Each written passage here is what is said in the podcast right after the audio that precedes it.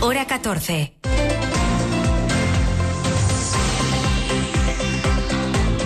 Lo que pasa. Lo que importa en Asturias.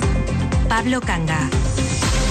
Buenas tardes. Estamos en unas horas clave para saber si definitivamente la crisis de los pellets de plástico tiene tintes de catástrofe medioambiental o se queda en el capítulo de la pura anécdota. La Junta de Galicia viene sosteniendo desde este fin de semana, por convencimiento o por minorar el deterioro de su imagen por la gestión de esta crisis, que el cambio en el régimen de vientos que han soplado estas últimas semanas en el norte de España va a comenzar a desplazar las famosas bolitas hacia el Cantábrico, particularmente hacia las costas de Asturias y de Cantabria que pasarían de largo además de las rías gallegas. Es cuestión de tiempo comprobarlo. De momento, y pese a la alarma inicial, a la actuación, a la activación de un plan de emergencia, a la movilización del personal de las administraciones asturiana y central, a la participación de los voluntarios, pese a todo eso, los peles llegan a la costa del Principado en un volumen realmente reducido. Bien está proteger la costa frente a cualquier posible agresión, pero ahora mismo el dispositivo parece algo desmesurado para el escenario que se están encontrando, por ejemplo, voluntarios que se han desplegado por los arenales de Asturias durante este pasado fin de semana. Uno de esos voluntarios es Álvaro Álvarez, que se ha pasado el fin de semana buscando bolitas en Llanes para encontrar muy pocas. En la playa de San Antolín he recogido 20, 20 bolas y en la playa de Toranda he recogido 5. O sea que podemos sacar conclusiones de ahí. Se ven bastante bien, pero de momento hay muy poco no siendo que cambien las circunstancias meteorológicas y vuelvan a meter más a las playas, no tenemos muchos.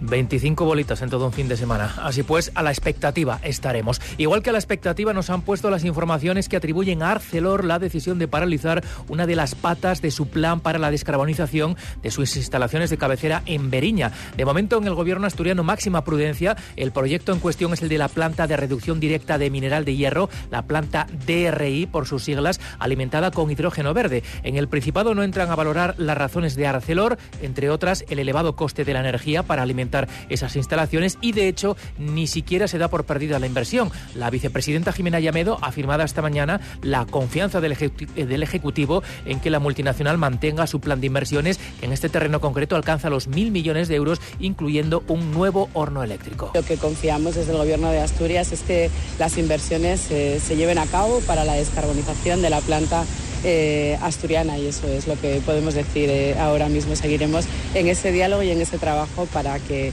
todo siga en, todo siga en marcha. Lo cierto es que como acicate para que Arcelor no se eche atrás o porque realmente el Principado no contempla la posibilidad de que la empresa renuncie a sus planes de descarbonización, a esta hora leemos en el boletín oficial del Principado en el BOPA que el gobierno asturiano ha resuelto la convocatoria de ayudas para la eficiencia energética del sector industrial y de esas ayudas Arcelor va a recibir más de 36 millones de euros para varias medidas relacionadas precisamente con la descarbonización de su actividad, entre ellas su famoso horno eléctrico. Por lo demás, la mañana nos deja el anuncio de los sindicatos de maestros y profesores que vuelven a llamar al colectivo a las movilizaciones. De hecho, se acaricia la posibilidad de una huelga en la educación pública asturiana. Y por ahí vamos a comenzar.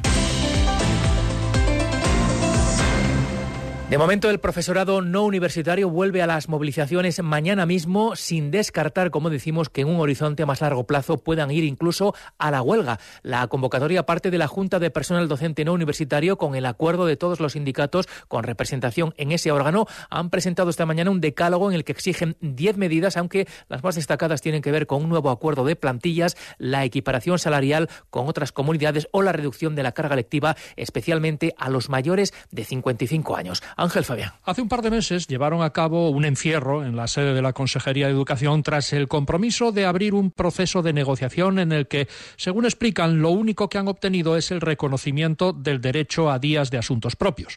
Ahora vuelven a las movilizaciones, en principio con concentraciones en los centros en la hora del recreo. Empezarán mañana mismo en algunos colegios del centro de Asturias. Durante mes y medio prevén mantener estas protestas en todos los centros de Asturias en diferentes fechas. Si no avanzan en el diálogo con la Consejería aumentarán la intensidad de las movilizaciones sin descartar llegar a la huelga, según el presidente de la Junta de Personal Docente No Universitario, Jorge Espina. Una huelga que si se llegara a ese extremo, que desde luego desde la Junta de Personal no queremos, eh, pero si se nos aboca a un callejón sin salida, no vamos a descartar su convocatoria, supondría eh, una elevación del conflicto hasta límites que no se conocen en la enseñanza pública desde hace muchos años. Por eso hacemos un llamamiento al diálogo y a la negociación. Entre los diez puntos que pretenden negociar con la Consejería para los 12.000 docentes asturianos, destacan la reclamación de un nuevo acuerdo de plantilla que permita reducir el inaceptable, dicen, volumen de medias jornadas y reducir las ratios en las aulas. También exigen la equiparación salarial con el profesorado de otras comunidades. Sostienen que Asturias es de las que menos paga. Quieren además reducir la carga lectiva de los docentes para disponer de más tiempo para otras tareas e introducir la reducción voluntaria de la jornada lectiva a los mayores de 55 años sin reducción de haberes.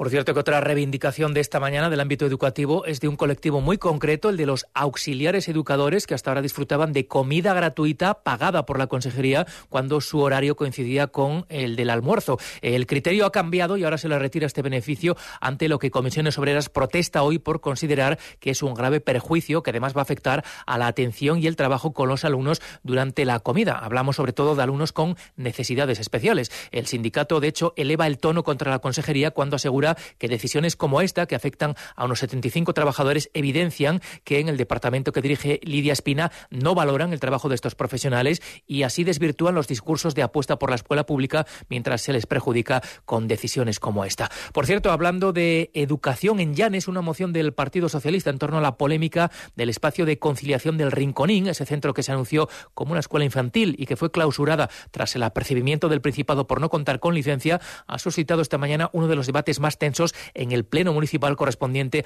al mes de enero. Ha sido la oportunidad de la concejala de Servicios Sociales, Priscila Alonso, para denunciar la politización, ha dicho, de un asunto sin importar el daño causado a las familias usuarias del centro y sin ningún ánimo por parte del Principado de resolverlo. Esta guerra política que se armó en torno a esto del rinconín es patética. Y al final, ninguno de nosotros vamos a tener las consecuencias. Las consecuencias las tienen los padres. Que nos llamen, y que nos llamen y tengamos una reunión, porque todavía estoy esperando que desde donde nos dan la subvención nos digan algo, un criterio técnico, de que metimos la pata en esto, o que esto no es así, pero no. Es mucho más fácil, a golpe de resolución y a golpe de prensa, hacer teatro. Dos y trece minutos de la tarde. Ella no quería un funeral, sino una manifestación. Así dijo Constancia en una reciente entrevista difundida en el canal de YouTube del Movimiento Asturiano por la Paz. Y algo de eso va a haber en la despedida a la histórica militante comunista langariana Anita Sirgo, fallecida hoy cuando estaba a punto de cumplir 94 años de edad. Que me lleven una pancarta, pero grande, reivindicativa. Salgo de Lada hasta el cementerio de Saba Quiero que sea una manifestación, no un entierro cuando se termine. Y va a ser más o menos como ella quería. No habrá funeral, sino un acto de despedida que se celebrará mañana a las cuatro y media de la tarde en los locales de la Unión Comarcal de Comisiones Obreras del Nalón en La Felguera para celebrar luego una marcha reivindicativa, una manifestación, como ella pedía en su memoria, hasta el Pozo Fondón de Sama. Sirgo era una de las últimas voces que podía hacer un relato en primera persona de la lucha obrera y antifranquista del siglo XX. Nacida en el seno de una familia obrera de izquierdas, casada con un minero, integrante del célebre grupo de mujeres que activó la campaña de apoyo que sostuvo en realidad la histórica huelga de la minería asturiana durante el año 1962, la conocida como la huelgona. Anita Siervo participó también en el encierro en la Catedral de Oviedo que llamó la atención de la opinión pública internacional sobre aquel conflicto y a consecuencia de su implicación fue encarcelada y sufrió torturas. Diez fotografías. Cada vez que te decía, ¿conoces a este? Yo decía, no, ras, puñetazo que te venía. Venía la otra foto y ya vestí. Tampoco, y después yo ya no hablaba con la boca, ya lo decía con la cabeza. Y hasta, hasta que llegué a los 10, dándote hostias, dándote puñetazos. Pues, Posteriormente, Anita Sirgo se exilió en Francia una vez fue liberada. De allí no regresaría hasta el año 1966 para seguir implicada en la lucha contra el régimen franquista. La capilla ardiente, por cierto, se acaba de abrir en la sede de Comisiones Obreras en La Felguera y va a permanecer abierta hasta las 9 de la noche de hoy. Y aunque la figura de Anita Sirgo acapara el foco esta mañana, no es justo que quede en el olvido el fallecimiento de otra luchadora que plantó cara igualmente a la dictadura, Maruja Ramos, otra de las pioneras de las Comisiones Obreras de Asturias, fallecida hoy también a los 88 años y que mañana va a ser despedida en el tanatorio de Sama del Langreo a las 12 y media del mediodía. La Universidad de Oviedo va a hacer pública mañana martes la lista de obras de arte expoliadas por el franquismo que tienen depósito. Antes, esta mañana, la institución ha convocado a los medios de comunicación para dar cuenta de una iniciativa pionera entre las universidades españolas que tienen fondos, que tienen fondos de este tipo y que en su mayoría llegaron a las instituciones de mano de la Junta de Incautaciones. Alejandra Martínez. Se trata de 19 obras, en su mayoría pinturas y en su mayoría retratos que cuelgan de varias instancias del edificio histórico de la universidad y de algunas dependencias de la Facultad de Derecho. No todas tienen confirmada su autoría porque la información que facilitó en su momento la Junta de Incautaciones, antes Junta del Tesoro, eh, de donde se cree que provienen todas gracias a un recibo firmado por dicha institución en diciembre de 1941 y hecho efectivo el depósito a principios de 1942. Desde ese momento eh, forman parte de ese depósito de la Universidad de Oviedo. Insisten mucho desde la institución que es eso, un depósito, no son sus propietarios. Y María Pilar García Cuetos, vicerrectora de Extensión Universitaria y Proyección Cultural, y Ana Quijada, responsable de Bienes Culturales y Protocolo de la Universidad de Oviedo, las van a presentar mañana, como decimos, en público a la sociedad asturiana, como ya hizo en su momento el Museo del Prado con los fondos de esa misma naturaleza, patrimonio incautado durante la Guerra Civil y la posguerra. La vicerrectora ha destacado que la Universidad Asturiana es la primera en hacerlo, en hacer público ese listado, y lo hacen porque creen que es lo honesto. Un paso posterior sería que hubiera alguna posible legítima reclamación. Obviamente, esa no es una decisión que pueda tomar ni nuestra especialista ni yo misma como vicerrectora, es una decisión de la Universidad de Oviedo y tendría que desarrollarse el protocolo eh, legal y administrativo correspondiente. Que pueda haber una reclamación cuando se hace pública esa, esa lista y esas obras, esa es la posibilidad. El mismo riesgo, entre comillas, que ha asumido el Prado. Pero es que lo honesto es hacerlo público. Como curiosidad, la única obra de esas 19 tasadas eh, se tasó en mil pesetas de la época y es un retrato de Beethoven, aunque en el recibo, de ahí los pocos datos que se tengan, figuraba como retrato de la vieja. Lo dicho, mañana en el aula rector Alas del edificio histórico de la Universidad de Oviedo habrá una charla, Patrimonio Civil y Guerra Civil, em, fondos artísticos depositados en Asturias, en la que Ana Quijada, eh, responsable de Bienes Culturales y Protocolo de la Universidad de Oviedo, y Paula Lafuente Gil, responsable del registro del Museo de Bellas Artes de Asturias ofrecerán todos los detalles sobre estas 19 horas. Y tenemos que dar cuenta en este momento de otro fallecimiento vinculado al movimiento de la memoria histórica en Asturias. Es el del presidente de la Asociación de Amigos y Familiares de la Fosa Común de Oviedo, Celestino Martínez. Una muerte prematura y sorpresiva que se ha conocido esta mañana. Martínez era el alma mater de una entidad nacida en 1996 con el fin de reivindicar la dignidad de los más de 1.600 asesinados cuyos restos fueron depositados en una de las mayores fosas comunes de España.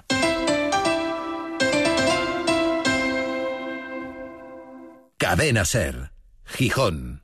¿Quieres formar parte de la transición hacia un futuro más sostenible? En Veolia estamos comprometidos con la descarbonización y ofrecemos soluciones innovadoras para ayudar a las entidades públicas, industrias y empresas a reducir su huella ambiental y conseguir importantes ahorros económicos. En Veolia contamos con la experiencia y la tecnología necesarias para liderar la gestión sostenible de la energía, el agua y los residuos. Contacta hoy mismo con la delegación de Veolia en Asturias y descubre cómo podemos ayudarte. Cuidemos juntos del medio ambiente.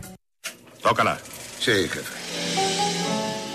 Hay películas que siempre llevarás contigo. Pero hay otras que no es que no me gusten, es que me, me ponen de los nervios. ¡Y corten!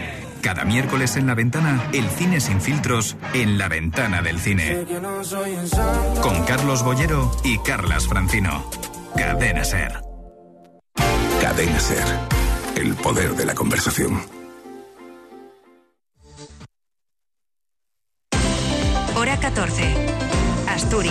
Son ya las 2 y 20. El Partido Popular Asturiano hace hoy política en clave nacional desde nuestra comunidad, en concreto su diputada en el Congreso, Esther Llamazares, que esta mañana ha valorado el papel del gobierno de Adrián Barbón en lo que está ocurriendo en la política nacional, en concreto en relación con los acuerdos del gobierno de Pedro Sánchez con Junts y sus repercusiones para los asturianos. El PP recrimina a Barbón que, según sus propias declaraciones, no tenga conocimiento ni capacidad de exigencia sobre esos acuerdos para posibilitar la aprobación de los últimos decretos llevados al Congreso por el Ejecutivo de Sánchez, acusan al presidente asturiano y a su gobierno de no defender Asturias porque, dice Esther Llamazares, no tiene ni voz ni voto en Madrid. En Asturias no hay un gobierno que tenga la más mínima intención de defender eh, los intereses de todos los ciudadanos de esta comunidad autónoma nuestra. Y estamos hablando de los particulares y estamos hablando de nuestro tejido empresarial y estamos hablando de la situación y de la deriva que lleva nuestra región. Por supuesto, el presidente Barbón no tiene conocimiento, pero tampoco tiene capacidad de exigencia. No tenemos en ningún momento ni la certeza ni la garantía de que los problemas y las cuestiones que afecten a nuestra autonomía vayan a ser defendidos en ningún sitio. Y mañana se va a sentar en el banquillo de los acusados un exalcalde socialista, el valdesano Simón Guardado, que está acusado por un educador social del Concejo de un delito contra la integridad moral. Es un juicio que estaba pendiente desde su suspensión hace ya casi un año, cuando la acusación particular aportó nuevas pruebas para refrendar su tesis. En realidad, Simón Guardado no va a ser el único en el banquillo y le acompañarán la que fue su concejala de Servicios Sociales y tres trabajadoras sociales del ayuntamiento. A todos ellos, el demandante les acusa de hacerles el vacío y de someterles a un aislamiento laboral, hurtando la información para el desempeño de su trabajo, excluyéndolo de las reuniones técnicas, incluso le desconectaron el ordenador y ninguno de los usuarios de los servicios sociales municipales fue derivado a su departamento. En definitiva, le postergaron y le impidieron trabajar como educador social. La Fiscalía va a pedir mañana un año y seis meses de prisión para cada uno de los acusados. En Gijón, las asociaciones de vecinos aplauden hoy la decisión del gobierno municipal de Carmen Morillón de no conceder más licencias para viviendas de uso turístico, al menos no lo harán de momento, como recoge el decreto por el que se suspende cautelarmente a la espera de su regulación definitiva con el Plan General de Ordenación Urbana. Se trata de contener un problema que los propietarios de los barrios más turísticos llevan reclamando desde hace tiempo. Begoña Natal. Sí, este miércoles se llevará al Pleno esta medida que busca contener el auge de este tipo de alojamientos, no todos en situación regular. Desde la Asociación de Cimavilla, su presidente habla también de las viviendas ilegales destinadas a uso turístico. Se está echando a los vecinos con el fin de los contratos de alquiler, por ejemplo, apunta Sergio Álvarez, para quien este es un primer paso muy necesario mientras llega el Plan General de Ordenación. El fenómeno de las BUT, el fenómeno incluso también de las viviendas ilegales. Nosotros queremos que se legisle y que se declaren zonas pensificadas, donde se limite el tema de las licencias BUT. Y nos parecía súper necesario que se diese un primer paso y cautelarmente se suspendiera para poder evitar la sangría que se está haciendo en barrios como Cimavilla, en, en, en, puntos del barrio de la Arena, en la zona centro de Gijón, porque realmente lo que está haciendo es una, sangría total de, de, de la vecindad. Entonces nos parecería súper necesario porque cada día que, que pasaba era mucho más todavía el aumento que, que, se hacía. Quieren que se proteja a estas zonas más tensificadas, que se apueste por un turismo al que no se oponen más sostenible y que se vea en concreto al barrio de Cima de Villa como un lugar donde también viven personas y no solo un punto de afluencia turística. Por eso pide a su presidente vecinal que en los planes sobre sus edificios históricos, como el de Tabacalera o el refugio antiaéreo, se piense también en dotar de servicios municipales para los vecinos como los que tienen en el resto de barrios de Gijón. Respecto a este asunto, sin prejuicio de las medidas que, como el caso de Gijón, puedan tomar los ayuntamientos en el ejercicio de sus competencias, parece que lo ideal sería una legislación de rango autonómico. El caso es que el gobierno del Principado está en ello y pretende la colaboración de la Universidad de Oviedo. Entre tanto, se centra en combatir los alquileres ilegales y para ello cuenta con un novedoso dispositivo digital al que hoy se ha referido la consejera de Presidencia, que es también la responsable del área de turismo, Jimena Llamedo. Estamos reforzando la inspección, pero a su vez estamos trabajando en una herramienta eh, digital para poder detectar de manera más ágil estas viviendas eh, ilegales y por otro lado también estamos trabajando ya con un grupo de expertos en la universidad precisamente para diseñar pues cuál eh, será esa nueva regulación de las viviendas de uso turístico que cuando tengamos pues ese primer trabajo compartiremos con los ayuntamientos porque son actores fundamentales del turismo en Asturias.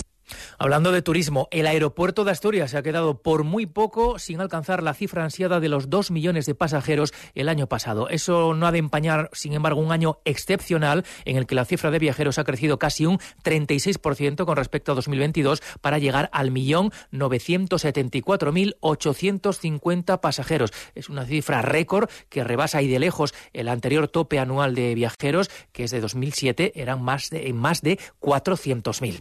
La Cámara de Comercio de Oviedo y la Ópera de Oviedo han firmado esta mañana un convenio de colaboración que afianza las relaciones que ambas instituciones mantienen desde hace unos años, cuando la Fundación Musical recibió la medalla de oro del organismo cameral. ¿En qué consiste esa colaboración? Nos lo explica ahora Jesús Martín. En palabras del presidente de la Asociación de Amigos de la Ópera de Oviedo, Juan Carlos Rodríguez Ovejero, la Cámara de Comercio de la ciudad es un ejemplo de institución comprometida con la sociedad y la cultura y la firma de este convenio servirá para potenciar la economía de la cultura y continuar con la apertura a la sociedad, mostrando los trabajos de preparación de cada ópera como un ejemplo de proyectos empresariales. La Cámara, por su parte, contribuirá con 5.000 euros y luchará contra la discriminación que sufre frente a otras temporadas de ópera del país. Carlos Paniceres es el presidente de la Cámara de Oviedo. Creíamos también que, bueno, pues que hay que remar el hombro entre todos que en muchas ocasiones eh, la ópera de Oviedo es discriminada presupuestariamente, sobre todo en el ámbito del Estado, frente a la de Bilbao y otras, y otras situaciones, que cuando defendemos precisamente el mismo trato eh, y además frente con un mismo nivel incluso superior, bueno, pues debería, eh, debería tener el mismo trato también presupuestario. Han explicado que en los últimos cuatro años Ópera de Oviedo ha aumentado en un 40% las actividades en ensayos y actividades paralelas a la propia temporada, destinadas a dar a conocer la actividad lírica de la ciudad a empresas y directivos de Asturias, y que la Cámara de Comercio de Oviedo ha sido vital en el desarrollo de estas iniciativas. Este acuerdo permitirá además seguir creciendo en esa línea, aprovechando las relaciones de la Cámara de la Ciudad con otras del entorno, León o Valladolid, donde la ópera asturiana tiene previsto ir a presentar sus temporadas. Se trata también de incrementar la aportación privada a la financiación, donde actualmente tiene un peso de tan solo el 14% y esperan alcanzar hasta el 20% en las próximas tres temporadas. Información deportiva. Cali González, buenas tardes. Buenas tardes. El Sporting no aprovechó la oportunidad de meterse de nuevo en ascenso directo. El empate sin goles contra el Huesca, a pesar de las muchas ocasiones generadas, deja un pozo de frustración y vuelve a alertar sobre la necesidad de incorporar a un delantero. El club sigue trabajando la llegada de Mario González, aunque el entrenador Miguel Ángel Ramírez rebajaba ayer las expectativas. El problema es que nos creamos que va a venir alguien que nos va a hacer 20 goles. Ya eso es un error de concepto. Así que regulemos las expectativas, porque no va a venir porque no lo hay en ningún equipo. El Sporting descansa hoy, mañana empezará a preparar el partido de Tenerife del sábado. Mismo plan para el Oviedo, que en este caso visitará el Racing de Ferrol, segundo clasificado. Los azules son undécimos tras su empate contra la Morevieta y están a cuatro puntos del playoff. De cara a la cita contra el conjunto gallego, mañana el club pondrá a la venta en su tienda oficial 150 entradas a un precio de 20 euros cada una, disponibles para los abonados. En total, el Racing de Ferrol ha enviado 650 localidades, que además 400 serán repartidas por la paro y 100 han sido compradas por el club para compromisos con patrocinadores. De cara a ese choque de las nueve bajas con las que contaba Carrión, para Ferrol recupera tres y ya tendrá disponibles de nuevo a Bretones, Dani Calvo y Luengo. Y el grupo Pachuca está cerca de cerrar el fichaje de Santiago Mechenko, centrocampista zurdo uruguayo de 20 años que podría recalar en el Oviedo los próximos días. El futbolista de Peñarol está concentrado con la selección sub-20 de Uruguay en Venezuela disputando el preolímpico con Marcelo Bielsa como entrenador. De confirmarse el fichaje, Omechenko no podría estar en España hasta febrero. La primera fase del torneo finaliza el día 2 y la final el 11. Atención a este aviso del Gobierno del Principado que la próxima semana va a cerrar la ruta del Cares durante cuatro días. El motivo son unas obras de mejora entre el lunes 22 y el jueves 25. Obras complejas e incompatibles con el tránsito por esta visitadísima senda natural. El material, de hecho, se va a mover en helicóptero dado lo abrupto del terreno y las limitaciones de espacio y los trabajos tendrán que sujetarse a unos estrictos procedimientos adecuados a la protección ambiental de la que goza esta zona del Concejo de Cabrales, también una parte en la provincia de León que está incluida en el Parque Nacional de los Picos de Europa. Ha sido un fin de semana excelente en las carreteras, pese a los 37 accidentes que ha contabilizado la Guardia Civil, no se han producido víctimas mortales ni siquiera heridos graves. En cuanto al tiempo, comportamiento insólito de la meteorología después del frío que era lo normal de la semana pasada, ahora mismo nos encontramos con que el termómetro está rondando los 19 grados centígrados en Castropol, 16 tienen en Colunga, en Gijón, en Luarca o en Taramundi. Bueno, en fin, veremos cómo resisten las la temporada de esquí las estaciones que habían abierto la semana pasada y que ahora van a tener difícil mantener el tipo después de lo que ha llovido y de las altas temperaturas que se están registrando. Por lo demás, después de las lluvias de esta mañana, de cara a la tarde, eso sí, cesan las precipitaciones, incluso a estas horas centrales se van a abrir claros importantes.